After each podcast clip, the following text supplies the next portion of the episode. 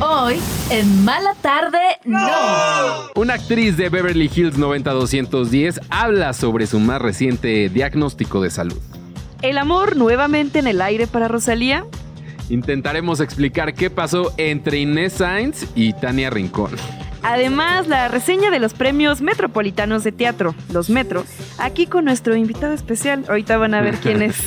y Johnny Carmona nos visitará hoy en la cabina para hablar sobre la final de la Más Draga 6. Bienvenidos a Mala Tarde No.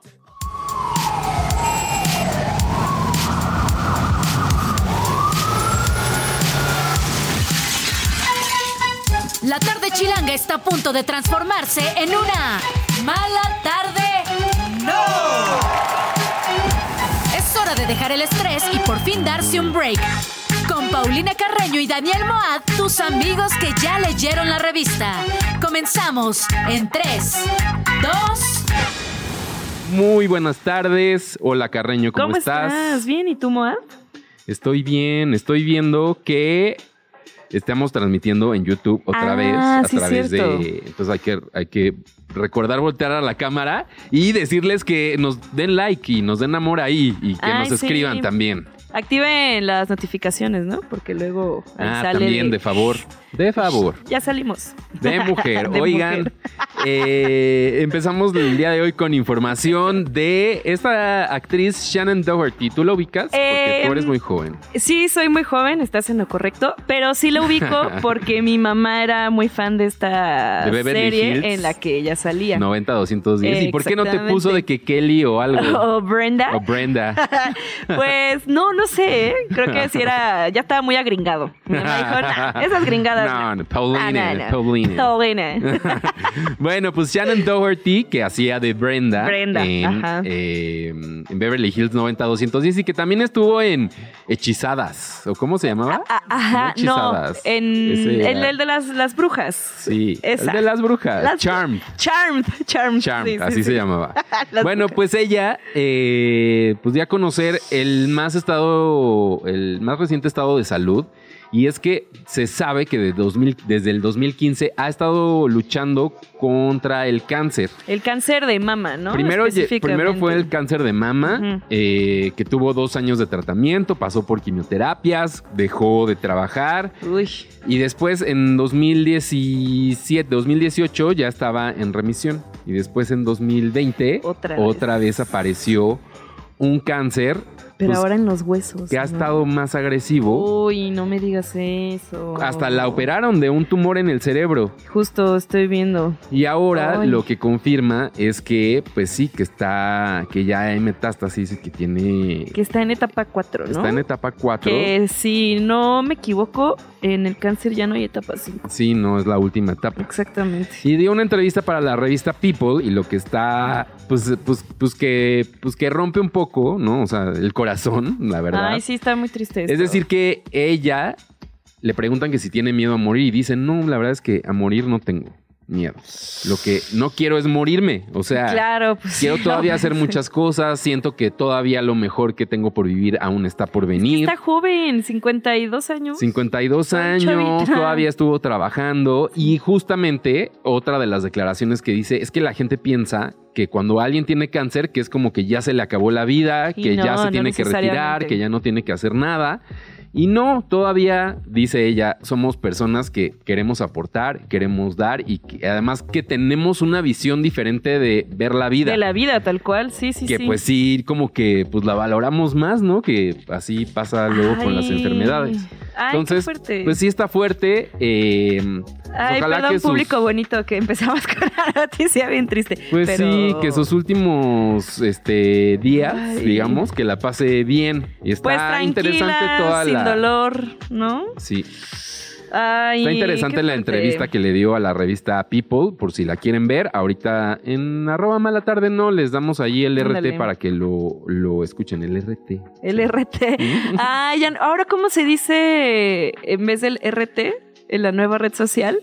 El. Re- Rex. ¿Riex? Ay, No. Elon Musk, qué Ay, gordo sí. me caes. Ay, vino a arruinar todo. Arruinaste todo. Oye, pero, Nah, pero muchas cosas están pasando y hay un chismecito ya cambiando de tema. Ahora uno más alegre, ¿no? Uno más alegre, pero también conflictivo. Ay, pero ¿por qué conflictivo? Ah, Pues bueno, sí, ah, ¿no? sí es cierto, perdón, estaba le- yo ya quería decir otra cosa. no, sí, ya vi. Pues es que las, las reinas del deporte, del periodismo Ajá. deportivo en México. Bueno, de- el entretenimiento deportivo. Entretenimiento deportivo, sí. Bueno, es que Inés, ella dice que es periodista Inés deportiva. Sainz, ella Inés dice. Sainz. Eh, Y Tania sí Rincón dice, yo más bien me, me dedico al entretenimiento, no tal cual al periodismo musical, ¿no? Pero fue Inés que dio una entrevista a Mónica Garza. Ay, sí. Mónica Garza tiene un podcast. eh, ya todos, ¿no? Tenemos Todos tenemos un podcast. O dos, o hasta tres, ¿verdad? Pero no, en su canal de YouTube, eh, que hace entrevistas a personas de la televisión, personas de la música, de la actuación, entrevista a Inés Sainz y hablan de muchas cosas, ¿no? Están hablando de Ajá. justo de cómo ser mujer en el medio y no sé qué tanto, pero de la nada, la, este, pues sí, Inés Sainz empieza a decir que ella en algún momento, en el 2018, En el en, Mundial de en el Rusia. Mundial del dos- ajá, de Rusia, eh, se ofreció un, un programa en el que iba a estar Martinoli, Luis García, Pues los top, ¿no? Sague, los comentaristas de, de de TV Azteca. Azteca, ¿no? Las estrellas. Y que había, eh, pues, espacio para una mujer Ajá. y que, según ella... Ella pensó que le iban a decir a ella y le dijeron que, que no. que no, que más bien se lo dieron a Tania Rincón. Entonces. No dice nombres. Bueno, no dice nombres, pero todo mundo sabemos que en ese programa estaba todos los que acabo de mencionar y Tania Rincón. Entonces de ahí es como de. Ay, pues es- no. quien, a quien le dieron el espacio de ese programa fue a Tania Rincón, ¿no? Y pues hay hace unos comentarios un poco desafortunados diciendo que, que pues el, este espacio para la, la mujer que querían en, en el programa era que para hacer el patiño de los... Eh, aquí está la declaración. Ajá, mejor escúchenlo de ella. Pero yo dije, mi credibilidad no la he construido en base a ser patiño de nadie. Yo no puedo. Y entonces ya tenían en ese momento quien sí se prestaba, pues, pues a que se burlen, a que hagan, a que sea puro chacoteo, un periodismo que a mí no me gusta. Pues sí. Ahí está, un patiño, dice. O sea, la crítica iba más como a los ejecutivos que habían dejado de lado, pues, como la profe- profesionalidad de a lo mejor que a ella no le gusta meterse justo en chistes y en bromas. Ella es una periodista muy seria. de Y dice, no, yo quería seguir mi carrera seria y pues también los ejecutivos querían a alguien que sí le entrara Pues al que chiste. trajera la chispa, pero ¿no? tampoco que fuera el patiño de nadie. Es que eso, creo que eligió muy mal sus palabras, siento. Y pues obviamente hi- hirió susceptibilidades y Tania Rincón en su programa, que tiene de radio también. Que no lo escuchen, escuchen este Sí, escuchen. es al terminar este, así que podría ser, pero no, Ah, no, quédense aquí en no, Radio escuchan Chilango. doble. Sí, exacto. Nos vuelven a escuchar.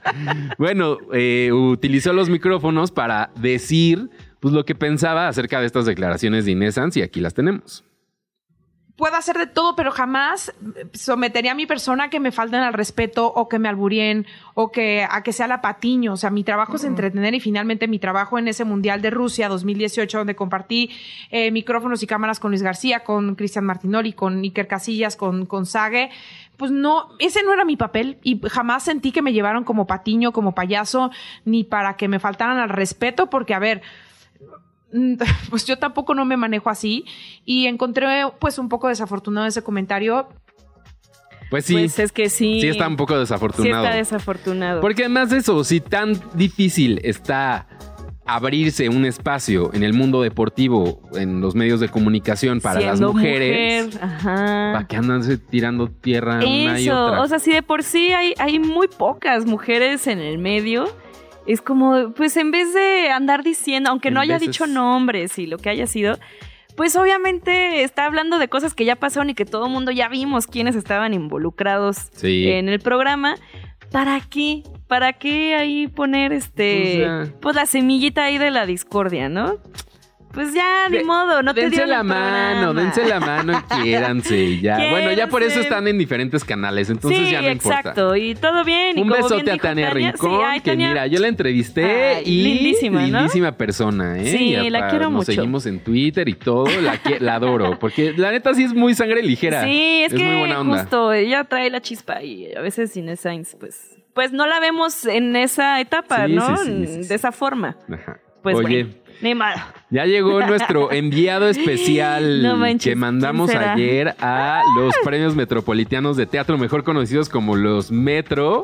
Fernando Cisniega, nuestro productor. Eh, Hola, qué ¿Cómo gusto estás, estar Fer? aquí en mi primera aparición en vivo en Mala Tarde No. La primera de muchas, amigo. La primera de Claro que muchas. sí. Oye, pero te fuiste ayer a los premios Metro. ¿Qué tal estuvieron? Queremos todo el reporte, todo el chismecito. Así es, pues ayer se llevó a cabo la quinta ceremonia de los premios metropolitanos de teatro, mejor conocidos como los Metro, en el Teatro de la Ciudad de Esperanza Iris. Uy, qué bonito teatro. Sí, es la segunda vez que se llevan a cabo ahí. La primera fue en 2018, que fue eh, la primera ceremonia de estos Premios.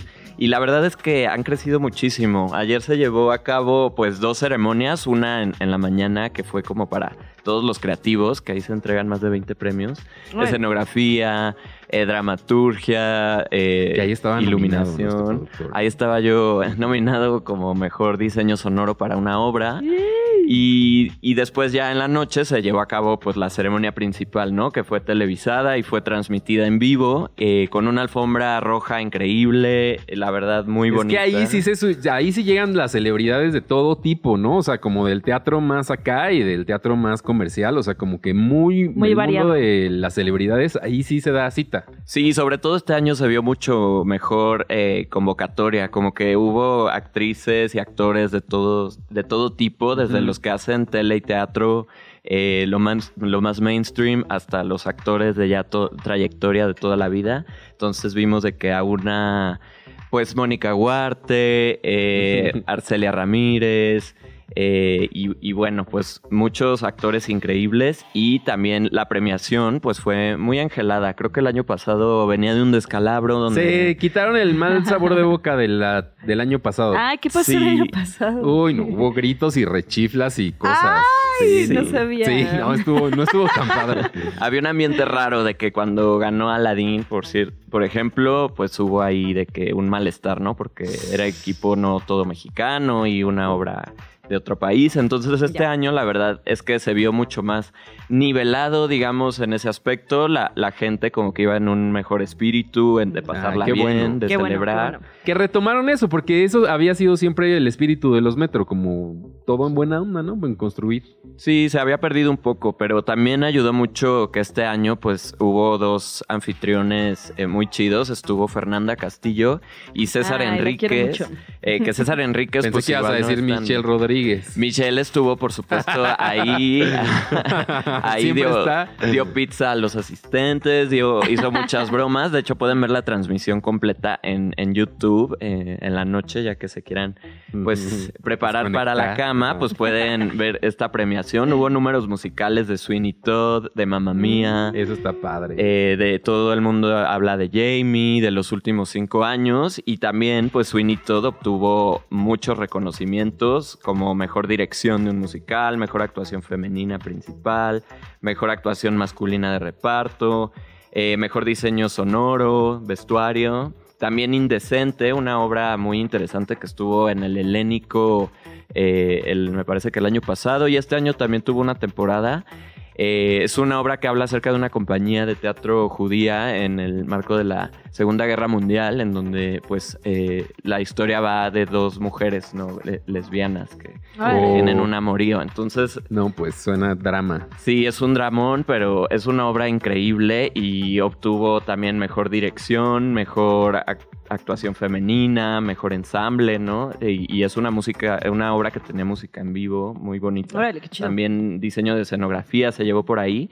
En premio de público joven eh, ganó pues nada más y nada menos que el misterioso caso de la sombra que se estuvo pre- presentando en el Teatro Milán. Muy Eh, buena, está, está, está buena esa obra. Sí, muy ¿Y hay planes para que vuelva a los escenarios? Seguramente volverá el próximo año. Este año todavía no sé. Pues ya no. Pues ya Pues es no, que ya ya, se acabó, ya el año ya se acabó. Pero sí, se espera que regrese pronto. Además, el premio a la trayectoria se lo llevó la maestra Margarita Sainz.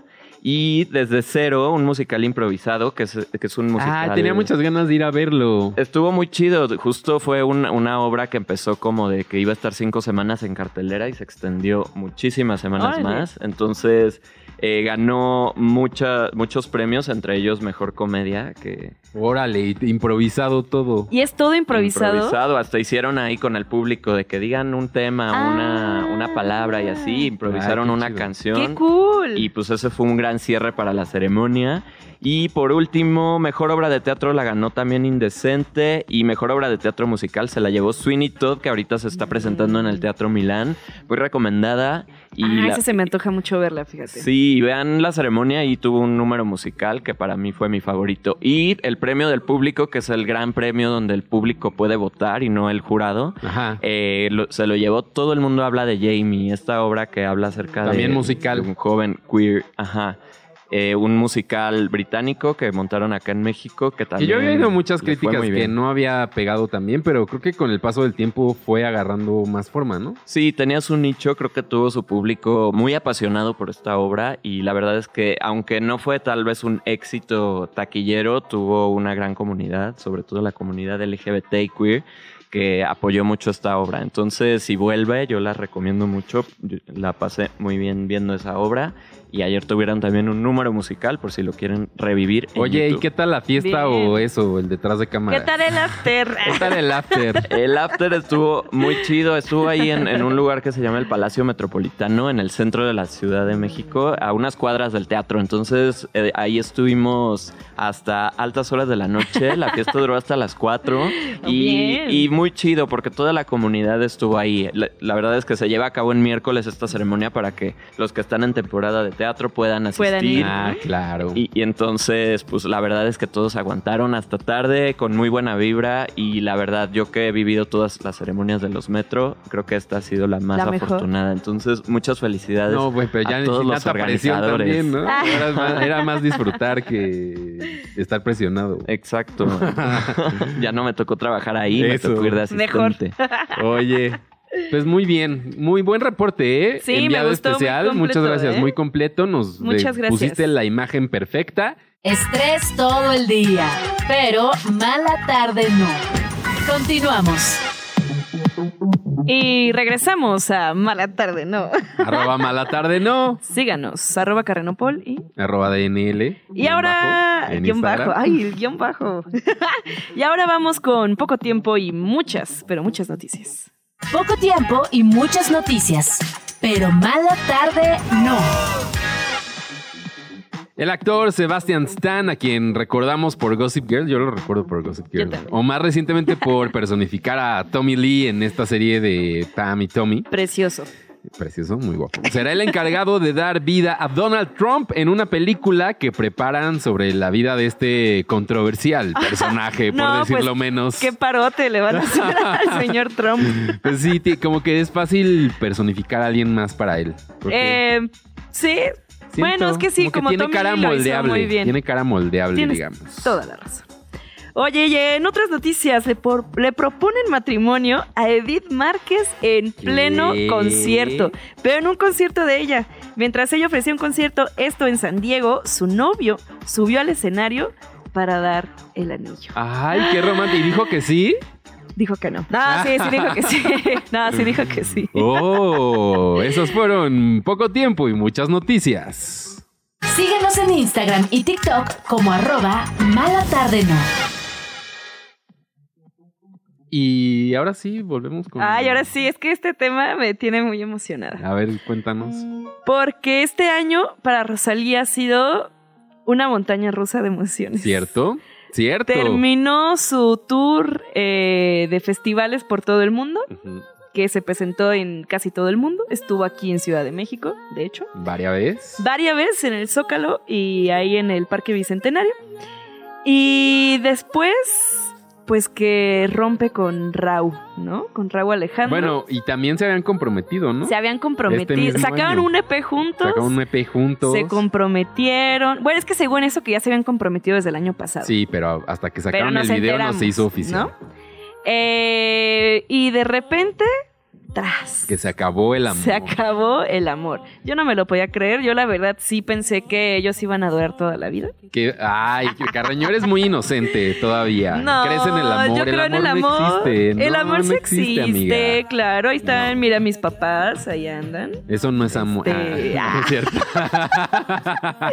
Ay, no, sí es, es amor. la costumbre, ¿no? Ay, no. Eso dice Juan Gabriel, no Eso soy dice yo. Juan Gabriel, Eso tienes dice razón. Juan Gabriel. No, pero bueno, terminan este por ahí unas supuestas infidelidades de parte de Raúl Alejandro. Que después dijeron, no, no es cierto. No es cierto, no fue simplemente, pues, Se cada quien por su lado, ¿no? Sí. Y que se llevan bien y se quieren mucho y todo bien. Eh, hace poquito se volvieron a ver, ¿no? En los Grammys Los latinos. Grammys latinos que dicen que se dedicaron canciones Dicen, mutuamente. ¿verdad? ¿Quién sabe? Pero Los ya dos de- muy dolidos, ¿no? Sería. Es que aparte cantaron puras canciones de dolidos, Sí, sí, la sí. neta. Pero hace como un, un mes, un par de meses, eh, Twitter, ahora ex, se volvió loco con unas imágenes donde sale Rosalía, mi chiquita hermosa, con el actor este que se llama Jeremy Allen White, que ahorita está muy de moda porque él protagoniza esta serie llamada The Bear, en el que él es El chef.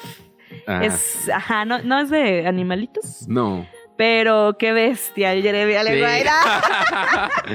Tiene unos brazotes. Estoy, muy es- enamorada de ese muchacho. brazotes, Es, es muy guapo, tiene unos ojos muy bonitos y se ve que es de buenos sentimientos. Entonces, ya se les había visto juntos por ahí en Los Ángeles y el día de hoy también salió otra fotilla en la que están ellos dos echándose un cigarrito y tienen como que sus piecitos así como... Ay, Entrecruzados. me De encantó. que sí, sí es, de que Sí están empezando a salir. Eso es de que están empezando a salir y pues se hizo oficial, esto según la, la revista US Weekly, que efectivamente están saliendo Jeremy Allen White y Rosalía, que tengan muchos hijos. toda- eh, sí, uh, muy Ima- bonitos imagínate estarían. sus hijos. Ay, pero no, es todavía, no, ¿sí? ¿Rosalía, hijos? No sé, Ay, bueno, pues cada ya quien, está edad. Ay, no es cierto. Todo mal. No, no es cierto. Pues quién sabe, porque la- los dos tienen una vida muy ajetreada. Eso. Es, y ahorita ¿Pa' andan qué? como en el pic de su carrera ambos, Exacto. siento. Entonces, pues mínimo que duren mucho, ¿no? Sí, eso. Muchas Entonces, fotos de ellos juntos. De pronto, mm, sí amor, no amor. Sí amor, no amor. El siguiente Así nota es de que pues ya se están poniendo de acuerdo Kelly Clarkson y su ex marido Brandon Blackstock. Ellos estuvieron casados durante siete años. En 2020 ella fue la que pidió el divorcio y ahora están todavía en controversia porque resulta que los abogados de Kelly Clarkson se dieron cuenta que este señor, que era su manager, Es que, es que eso, era su manager. era su manager, Es que nunca sean, se casen con su manager. pero bueno, era el manager el que le conseguía varios... em, varios eventos, o sea, digamos, le consiguieron...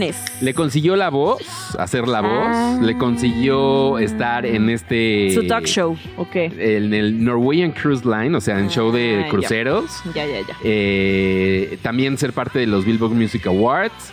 Él lo consiguió, pero la cosa es que oficialmente un manager no puede cerrar estos deals. Pues o sea, sí, estos no. tratos no los puede cerrar el manager, lo tiene que hacer los agentes. Tras. Porque ellos pues de eso ganan y de eso viven. Los Pues managers sí. viven como No te de puedes otra andar cosa. saltando. Entonces resulta cosas, ¿no? que ya dijeron, no, pues este señor era el que se estaba llevando las comisiones. Y entonces hay ahí 2 millones 600 mil dólares, un poquito Ay. más, que Ay. están volando y que no le pertenecen a él. Entonces está pues pidiendo que se lo regresen. No Eh, manches. Por o sea, ejemplo, aparte, solo por haber robó. firmado lo que hizo en The Voice, se embolsó 1.98 millones de dólares. leve. Pero por el deal que hizo para que ella estuviera en los Billboard Music Awards, que eso dice la nota que encontraste, Ajá. que solo le pagaron 93 dólares. Ay, Así, pobrecito. 93. Ay, es que lo hizo por exposición. Lo hizo de buena onda. A él, a él, porque Sí, a a ella sí le pagaron. Sí, sí, sí. Él lo hizo de buena onda. Dijo, mira, voy a ayudar a mi esposa para tener un, un buen aguinaldo. Para que tengamos un, este, nuestros hijos estén bien y aparte, pues ella le tuvo que pagar 1.3 millones de dólares. Ah, o sea, aparte. Porque pues como ella es la que más genera, es como la que tiene que darle a la, Ah, Bueno, la pues si así son las leyes. pues, parte de la pareja. Y pues todavía le da 115 mil dólares mensuales. Y él todavía se quis- le quiso Ahí ver la cara robando. cuando eran esposos. Y luego porque uno se pregunta por qué el amor no existe. Pues eh, más bien el amor existe cuando no hay tanta riqueza. Cuando o cuando Si son ricos, ahí sí no existe. está dividido el dinero Desde el- el desde el, prin- desde el prenup. desde el prenupcial, amigo. Ay, amiga. Ay, amigo. Ay, Las mira qué cosas, claras, cuentas claras, amistades largas. Y bueno, ahí estuvo Kelly Clarkson en esta Ay, mala tarde. No, recuerden escribirnos arroba mala tarde. No, saludos a quienes están en el Ay, YouTube que sí, nos están poniendo muchas cosas. saludos a los de tu otro programa de radio que Ay, sí, por vi. ahí están manifestándose. Haciéndose presente, arriba. Meg, claro y ya, como dice Rafael Gómez, el amor no existe, son los papás. Pues sí. Ay, que hablando de papás, este, viste porque que se hizo, se hizo tendencia en toda, en todas las redes sociales Habidas y por haber y por existir. y por existir. eh, esta influencer, creadora de contenido famosa en el internet, llamada Dacia Huesca. Eh, estuvo pues ahí resonando en, to- en todo el internet porque salió eh, esta semana el podcast de otro influencer de. Monterrey que se llama Un Alfredo, que tiene un, un podcast de pues entrevistas con influencers, creadores de contenido, youtubers, en donde hablan sobre situaciones difíciles que vivieron durante su carrera o, o su infancia, si le pusieron el cuerno, ese tipo de historias. Y entrevistó a, a Dacia Huesca, Ajá. eh, y, ay, Dios mío santo, creo que nadie nos esperábamos la, la historia tan difícil que vivió esta chavita. Es chavita, ya- es de mi edad la, la Dacia. Bueno, una- un año mayor que yo. 20 ¿Cuánto? 22. Tiene 22, Dacia. Yo 21. No, este, en el que habla sobre todos los abusos que vivió durante su infancia. Es más, podemos escucharlo de su propia voz. Mi papá tomaba diario y era muy agresivo y le teníamos muchísimo miedo. Golpeaba casi todos los días a mi mamá, a nosotras. Eh, yo me acuerdo que una vez en el kinder le conté a unas maestras y pues como que me interrogaron de que qué pedo. O sea, y nosotras siempre traíamos como muchas marcas en el cuerpo. Ay, es que siempre historias de este tipo estremecen Ay, horrible. Sí, horrible. Sobre todo cuando ves ahora una persona que es como súper alegre, triunfadora, porque le va muy bien a, a Dacia siendo creadora de contenido, como que ni se te pasa por aquí que sufrió abusos tan fuertes, porque eh, la, la entrevista dura como dos horas, más o menos. Y todo es Y descripción de ay, eso, ¿no? no, está muy triste su historia. eh, también... Como dice. Es. Como dice el dicho. Como Ah, dice no el dicho. sé. No, es que tenemos otro audio en donde dice: es difícil de procesar Eh, justo el, el tipo de violencia o crecer o desarrollarte cuando has vivido esto. Justamente, es, es muy difícil procesar nunca haber sido niño, porque cuenta también que por todos estos abusos, estas violencias, pues tuvo que crecer desde muy chiquita, ¿no? Entonces ser la mamá de sus hermanas más pequeñas, eh, defender a su mamá en- ante estas situaciones de violencia. Sí. Eh, que en algún momento también cuenta que los papás le dicen, solo tenemos dinero para que dos vayan a la escuela, Y que después. decidan quién va a la escuela Ay, y quién no. Qué fuerte. Ajá. eh, bueno, sí, a ver, aquí está justo lo que dijo. A ver. cosas muy fuertes. No hay manera de procesar tanta violencia, no hay manera de procesar no poder ser niño, no hay manera de procesar que no tienes que comer y no, no, no entiendes nada, entonces piensas que así es la, la vida. Yo muchos años creí que así es la vida y que la vida es para sufrir y para meter chingadazos y como que si vas a vivir vas a sufrir, así punto. O sea, medio sí, pero no tanto. Oye. Ay, pero no, creo que sí está. Y, ay, aparte que le hacían bullying porque tenía acento de Guadalajara. eso, te no. pegó, eso te pegó. No, Eso no, no. hay que ser así. Pero no nos hagan No, bullying. ahora todos los acentos son muy, están muy de moda, ¿no? Siento que de Ajá, un- justo, todos quieren ser de provincia.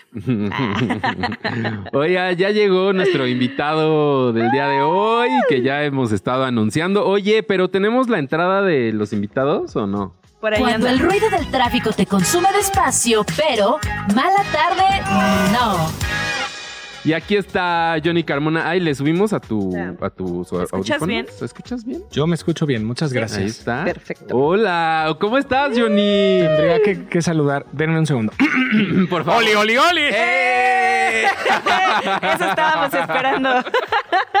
¿Cómo estás, Johnny? Qué gusto verte. Muy bien, muchas gracias. Oye, que eh, la final de la más draga fue esta semana y pues Sí. ha dado mucho de qué hablar, como siempre. El proyecto que cada vez va creciendo más, que cada vez está siendo más profesional, que cada vez tiene más resuena Más a- público a, más también, niveles. ¿no? Eh, cuéntanos cómo estuvo la final de la más. Pues la verdad es que es el segundo año consecutivo que es en vivo, en vivo, en vivo. en vivísimo, ajá. Porque las cuatro primeras temporadas se había grabado con público en vivo Exacto. Y transmitido posteriormente. Hago mucha pausa porque luego la gente se confunde Exacto. en la estructura de las palabras. Entonces, no es lo mismo grabar con un público en vivo Exacto. Que transmitir en vivo con público. Totalmente de acuerdo. vivo. Exacto. En Ya. vivo. En vivo, vivo. Entonces, eh, y este año en específico también hay una cosa diferente, que es, eh, es el primer año en donde es una producción completamente La Gran Diabla y ya. Ok. Ah, no hay bien. nadie más. Entonces, eh, no hay fierros extras, no hay gente de otras Puro productoras. propio. Sí, entonces hay mucha gente que se puso un poco más severa este año, pero yo siempre les quiero recordar que estamos ante un programa independiente, Sí. respaldado por los bolsillos de dos personas y las marcas que pueden conseguir. y- y Y las listo. ganas, y ya. Entonces, creo que por un lado es bien interesante que la gente exija tanto porque entonces nos lee como BBC de Londres. claro. Pero en realidad es- es- son dos chavos que siguen materializando sus sueños, ¿no? Bruno y Carlo. Entonces, eso es. No, y que lo han hecho muy bien, digo, por eso ya van seis temporadas Ah, bastante exitosas, pienso yo. Si no, pues ahí, ahí está. Ahí están los ahí números. están los números. ¿Sabes Ay, qué? no. Te voy a decir algo. Más allá de los números, eh, al menos yo que soy eh, del ensamble base, Sí, sí, sí, sí. yo siento, porque me los conozco y por muchas cosas, yo soy la persona más como de calle. ¿No? Porque Sí. Bruno y Carlos están produciendo, editando, haciendo cosas en su casa. Yari está con sus perritos en su casa. Sí. Letal está o en un teatro o en un set maquillando y produciendo. Raquel está haciendo divina, pero también en su casa y en sus cosas. Y el único que sale a tomar el aire y a Exacto. abrazar árboles A soy yo. aquí a platicar, eres tú, de la No, vida bueno, real. Además, porque pues mi chamba diaria es de ser, ser prof. Entonces Claro. yo sí tengo que salir todos los días. Entonces, yo no hay un día que al menos una vez en el metro, en la calle, en el súper, alguien no se acerque y te diga, hoy la más draga me encanta. Oli, oli, oli. Exacto. No, ideas tu chiste. Ahora, sumado a cuando he salido de viaje, también sucede. Wow, es que es fenómeno internacional. Es que sí. Y te voy a decir que ha, su- ha sucedido en, perdónenme el, el, el, el, el whitezicanismo este. Presume, venga, está bien, estás en el lugar indicado. Este, pero mira, el año pasado me fui de chamba a Francia Sí. y en París me pasó. O sea, ya tuve mi momento Carrie Bradshaw de dos fans en París. Sí. Me encanta. Y sí me sentí. ¿eh? Las Te juro. Similitudes, Sí, claro, señor, bien. las Te juro, te similitudes. Eh, también en Roma, una chava en Roma y dos personas en Madrid.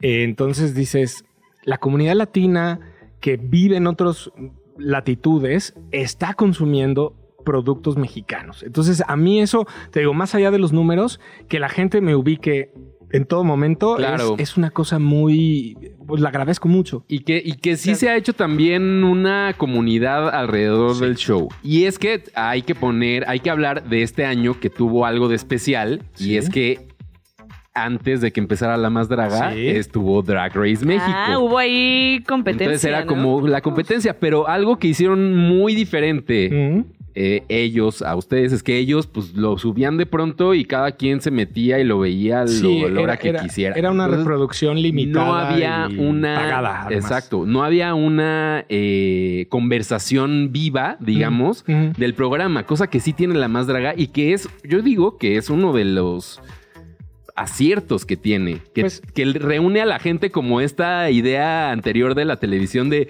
nos reunimos todos a La ver familia la tele. mexicana se reúne. se reúne a ver, la esto y se. Sí. reúne a ver la más draga y ese y lo siguen demostrando. Es que fíjate que además yo cumplí mi fantasía de Thalía, porque alguna vez hace mucho, ustedes eran muy bebés, pero cuando la, la trilogía de las Marías en los 90, Sí. Claro. Talía salía en Televisa diciendo que, ay, ¿no? Que ella se sentía muy honrada y feliz de entrar a los hogares de las familias mexicanas Sí. a las 9 de la noche, ¿no? Entonces igual, Ay, la verdad es que me pasa.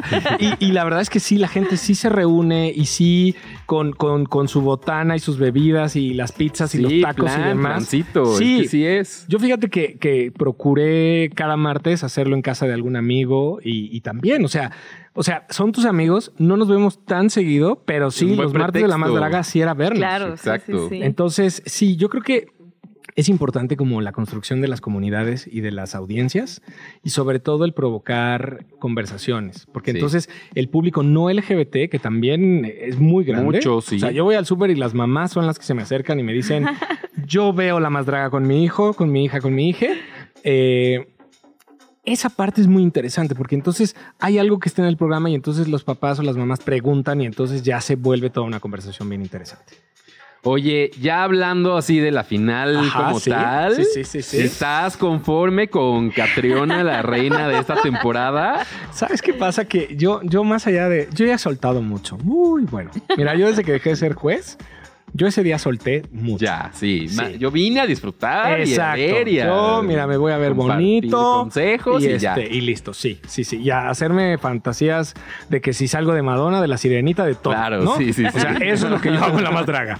Y promover nuestra cultura hermosa. Entonces, más bien, yo, yo puedo tener como una favorita o favoritas, pero en realidad también he aprendido que mucho se rifa en la final.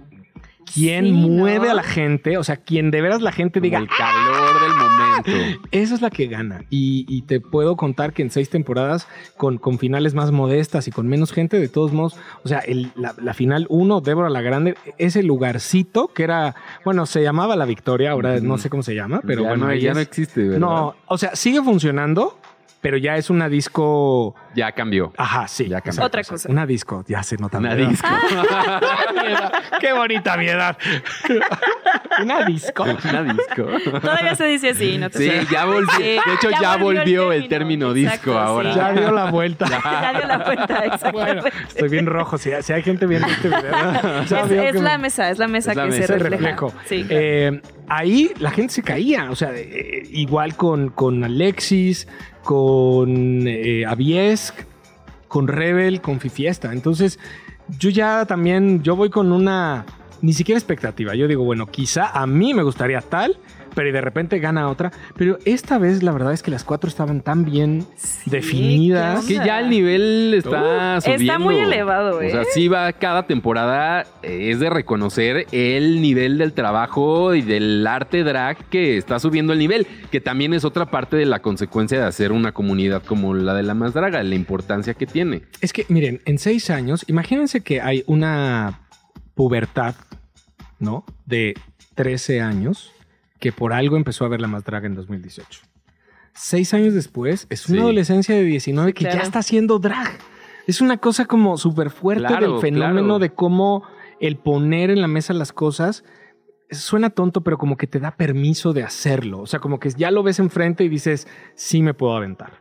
¿No? Entonces yo creo que esa es la parte muy interesante de seguir inspirando adolescencias y, a- y pubertades a, a lanzarse, a, a expresarse a través del arte del drag. Oye, 100%. por ahí hay un rumor, por ahí que sí es cierto que va a haber un mejor de la más draga. Ah, híjole, pues no sé, la verdad.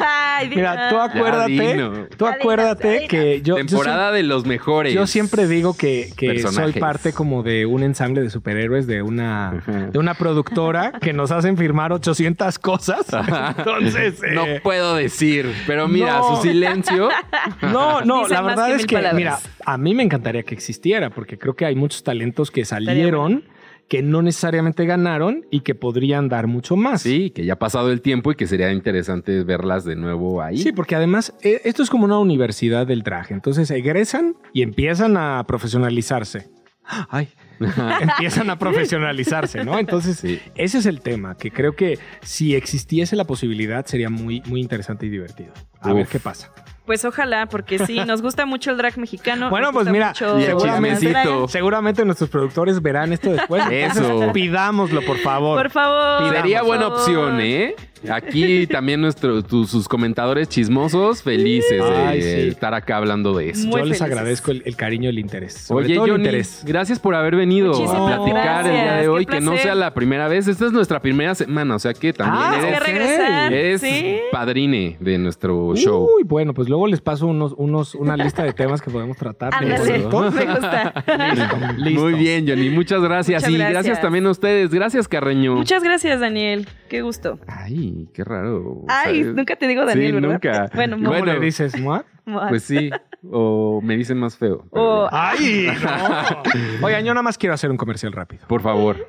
Miren, si no vieron en tiempo real La Más Draga, pueden ingresar al canal de YouTube y no solamente volver a ver las seis, sino las otras cinco. Esa- ahí está todo. Nada está más, todo. oigan, letra chiquita, nada más que si la ven hacia atrás van a empezar a ver cómo el presupuesto baja. Entonces nos van a ver en unas Benjamin cosas... Button ahí Exacto, raro. nos van a ver con cosas muy modestas, pero con mucho corazón. Gracias, Fernando Cisniega y Charlie Barra, Jimena Tobar en la producción. Gracias, a gracias. Johnny Carmona, Carreño. Nos escuchamos mañana. Adiós. Bye. Antes de que caiga la noche, tuvimos una mala tarde. ¡No! Todo lo que quieres saber de los espectáculos, pero que no te atreves a preguntar. Nos escuchamos mañana en punto de las 6 de la tarde con Paulina Carreño y Daniel Moat, tus amigos que ya se saben el chisme. Radio Chilango, la radio que... Viene, viene, ¿eh?